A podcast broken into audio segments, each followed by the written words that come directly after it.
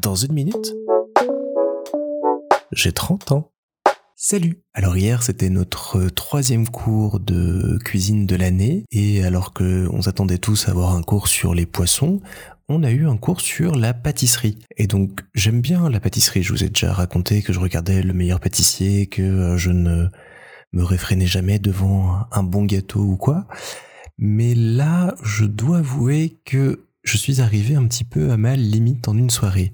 Pour euh, vous raconter un petit peu, donc on est euh, entre 13 et 14 à chaque cours et donc divisé en trois groupes qui font chacun entre 3 et 4 recettes sur la soirée qu'on déguste tous ensemble ensuite. Et donc on s'est retrouvé avec 12 à 13 gâteaux et autres pâtisseries à euh, déguster à l'issue du cours.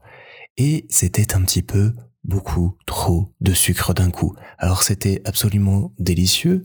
J'en ai gardé pour euh, mon petit goûter aujourd'hui et euh, vraiment je pense que je referai certaines recettes parce qu'elles étaient excellentes.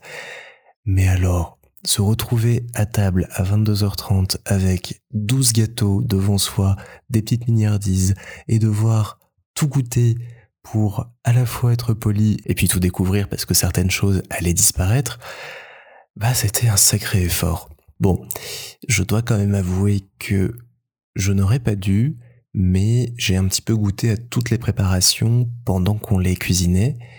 Et c'est un peu le problème de pourquoi je fais pas beaucoup de pâtisserie, c'est parce que je suis gourmand et que j'aime bien goûter pendant et qu'après bah, j'ai plus faim.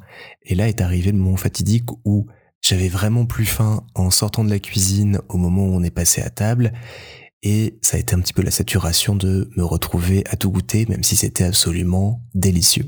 Donc voilà, une bonne petite expérience pour la suite. Si je veux faire de la pâtisserie, peut-être un gâteau à la fois et ne pas trop euh, goûter les préparations pendant qu'on les fait, parce que sinon, c'est l'overdose de sucre assurée. Et j'en vis tellement le petit Baptiste qui il y a des années et des années, était capable de s'enfiler des paquets de dragibus toute la journée, de courir partout et qui adorait ça et qui n'avait absolument pas mal au bide après. Je t'envie et je suis très jaloux et très triste de voir la vieille personne que tu es devenue.